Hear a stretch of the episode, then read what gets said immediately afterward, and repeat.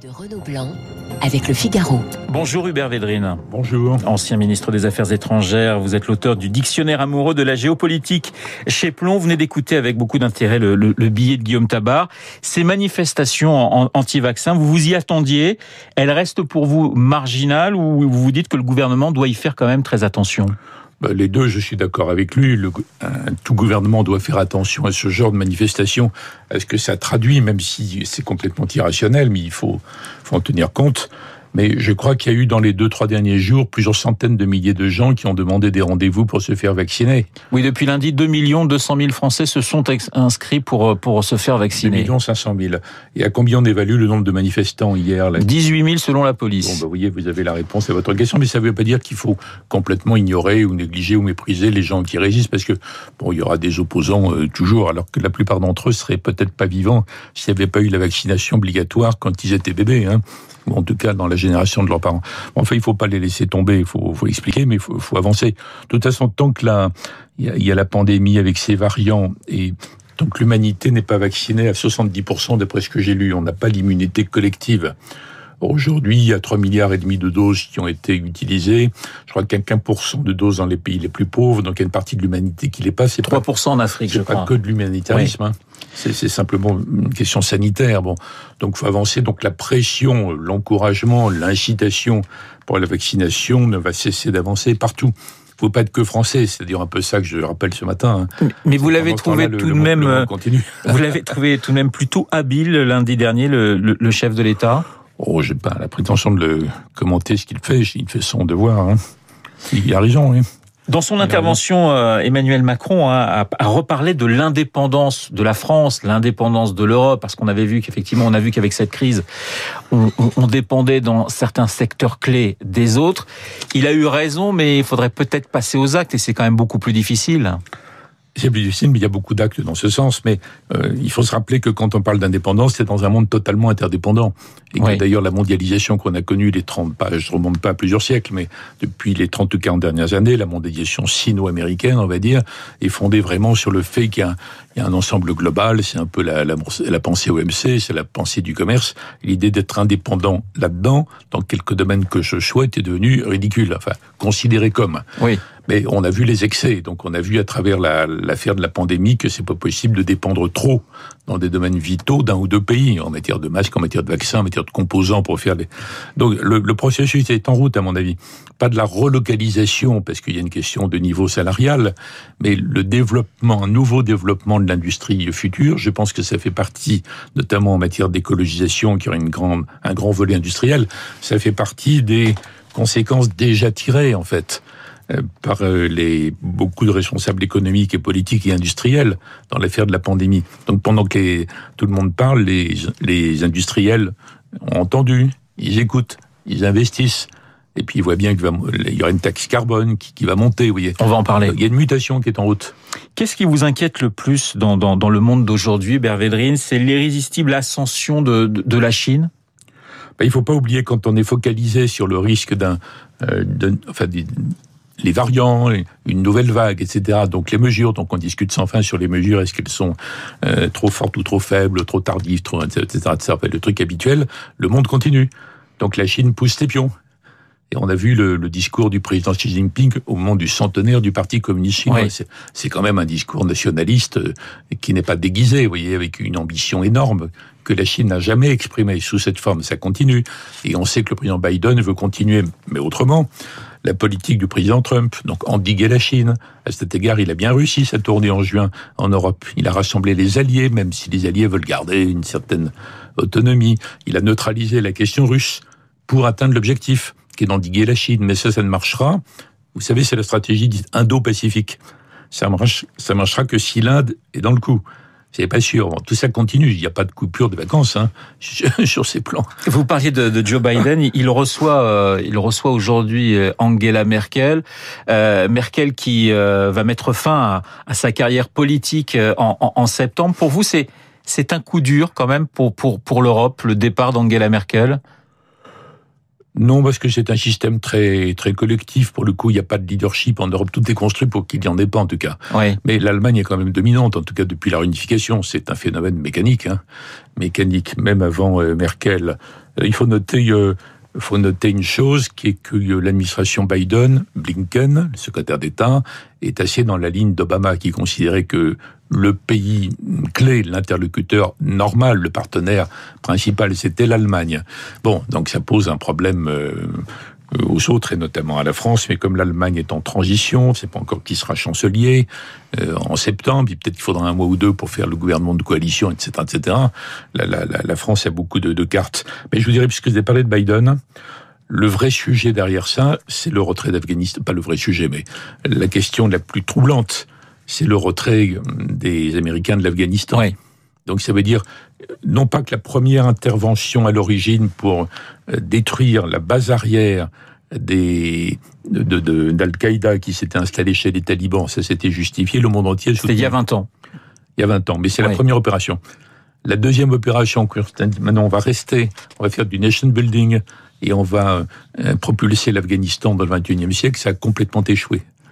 Donc ça, ça doit alimenter une réflexion sur euh, les conditions dans lesquelles les Occidentaux euh, doivent intervenir ou pas, etc. Là, ça, ça va laisser des traces mentales dans tous les pays du monde.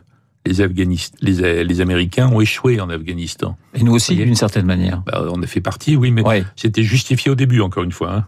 C'était la première opération. Mais cela étant, Hubert Védrine, les talibans vont recontrôler le pays dans les, dans les semaines qui viennent ou dans les mois qui Alors viennent. peut-être pas tout, parce qu'il y a des zones quand même qui vont résister aux Pashtuns, des zones tadjiques ou autres, l'ancienne région du commandant Massoud, où il y, a, il y a son fils qui est très courageux, il y a un contrôle de l'aéroport, mais enfin c'est le plus probable, ce que vous dites. Donc c'est quand même euh, une situation euh, terrible pour les Afghans qui les attendent, parce que les talibans, on s'en souvient, c'est quand même des mains coupées. Si vous aviez, si vous faisiez les, les, les ongles, c'était pas de cerf-volant dans les rues, c'était pas de musique. Enfin, c'était, on, on va revenir à quelque chose qui était absolument Ah, terrible. Le, le fait de savoir si c'est horrible, ça se discute même pas, hein, Oui. euh, comme système. Simplement, les Occidentaux ne contrôlent plus le monde. Pendant que nous parlons sur le- les, mesures, les, les, variants, ceci, cela, la désoccidentalisation du monde se continue. Elle est relative. Les Occidentaux restent très puissants, très riches, mais ils sont plus complètement les maîtres du jeu. Donc, il y a plein d'acteurs. Regardez le jeu de la, la Turquie ou d'autres pays. Il y a plein de pays qui sont des puissances de deuxième ou troisième rang, mais qui ont leur propre jeu, en fait. Parce que le système s'est desserré. Voyez Regardez l'Iran, la Chine, il y a toutes sortes de combinaisons. Ben, ça, ça continue. Il n'y a pas de- il y a pas d'arrêt de vacances pour ces processus. Alors avant de parler du, Green Deal euh, européen, un, autre pays fait, l'actualité, c'est Cuba, avec ses grandes manifestations aujourd'hui où on réclame euh, de quoi manger, mais on réclame aussi plus de liberté.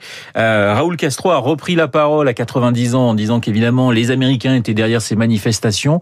Est-ce que vous pensez qu'un vent nouveau peut véritablement souffler sur, Cuba dans les semaines, dans les mois qui viennent? Oui, sans doute, oui. Enfin, on voit bien que, disons, il faudrait reprendre toute l'histoire de Cuba.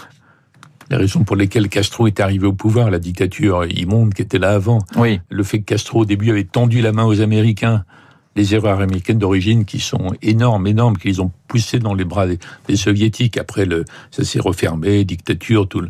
Bon, mais euh, des, plusieurs décennies après, euh, même à la fin des frères Castro, il y a une tentative d'ouverture relative encouragée par Obama, qui avait une politique très intelligente, mais qui était combattue en priorité par les exilés cubains de Miami. Il y a une sorte de gigantesque lobby, euh, euh, disons, euh, cubain radical qui veut rien ceux qui ont quitté, ceux qui aucun assouplissement, ceux qui sont partis au Ouais. début et qui veulent vraiment renverser, complètement éradiquer le régime, y compris dans ce qu'il a réussi de bien, par exemple en matière médicale, vous voyez, il y a, il y a des réussites en, en fait, mais le système est dictatorial globalement. Donc les Américains n'ont pas réussi à avoir une vraie politique conduisant une transformation, donc ça s'est refermé, du coup la contestation reprend. Il y a certainement une action, euh, je ne sais pas si c'est de Washington, en tout cas des, des, des, des réseaux, euh, disons, cubains de Miami, dans ça. Bon, souhaitons pour les malheureux cubains que tout ça ne s'aggrave pas et tourne pas, pas, pas, pas trop mal. Mais il y a plein d'endroits dans le monde comme ça où il y a des, des crises. J'ai étudié, j'ai écouté tout à l'heure Emmanuel Faux sur le Liban. Sur le Liban. Très, très, Ouais. très bien, ce qu'il disait très clair. Il y a plein d'endroits comme ça où les Occidentaux, euh, globalement, disons, ne, ne contrôlent pas tout, quoi. Ne font pas la pluie et le beau temps, même quand ils ont de bonnes intentions. On va revenir justement à ces Occidentaux et à l'Europe avec le Green Deal européen, la, la réduction drastique hein, des émissions de CO2 pour, pour 2035. Un moyen, disait Étienne Lefebvre dans son édito ce matin sur notre antenne, de concurrencer euh, la Chine et les États-Unis. C'est quand même très compliqué ce, ce Green Deal et, et, et ça peut être très dangereux, même pour nous, Européens. Non, ce qui est très dangereux, c'est de rien faire. Oui. On voit bien le compte à rebours écologique.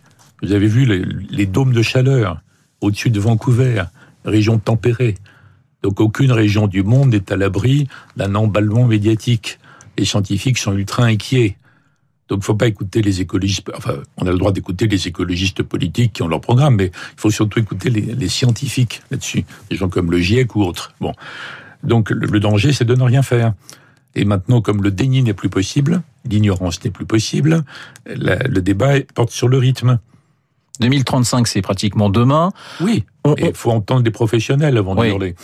Il faut, faut dire aux professionnels. C'est comme dans les affaires de néocotinoïdes, tous les, tout ce qu'il faut changer dans, euh, disons, l'application de l'industrie chimique, dont on peut pas se passer par ailleurs, mais à l'agro-industrie, enfin, dans chaque domaine.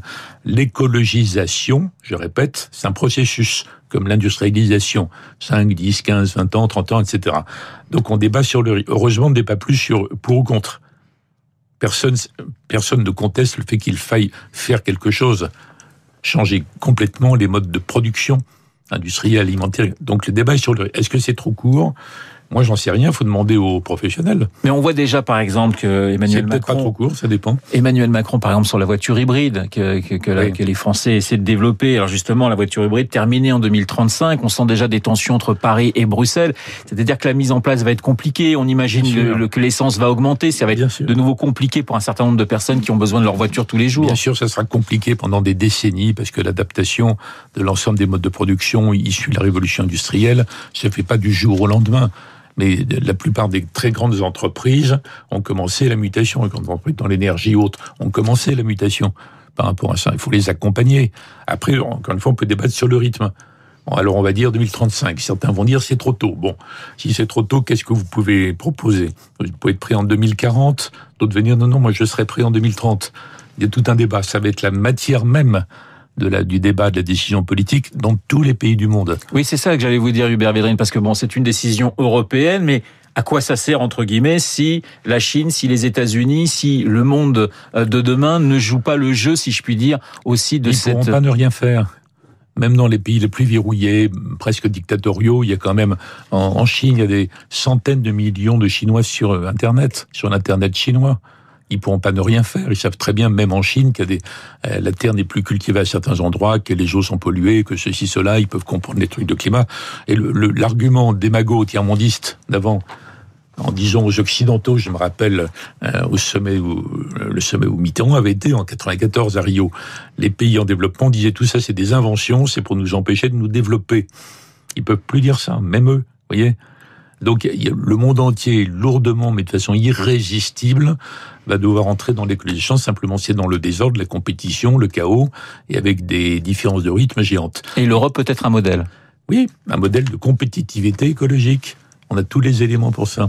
Et le Green Deal va tout à fait dans la bonne direction. Après, c'est normal qu'on débatte sur le, le rythme et qu'on affine les mesures, qu'on veuille imposer des choses. Mais l'écologisation sera industrielle, elle sera scientifique, elle sera progressiste, elle sera, vous voyez, elle ne sera pas défensive ni punitive. On est entré dans ce mouvement. On peut plus, euh, peut plus y échapper. Hubert Védrine, plutôt optimiste ce matin, et ça fait du bien sur l'antenne de Radio Classique, l'ancien ministre des Affaires étrangères. Mon invité, je rappelle euh, le titre de votre dernier livre, le Dictionnaire amoureux de la géopolitique chez Plomb. Merci d'avoir été ce matin sur notre antenne. Il est 8h27 dans un instant, l'essentiel de l'actualité avec Charles.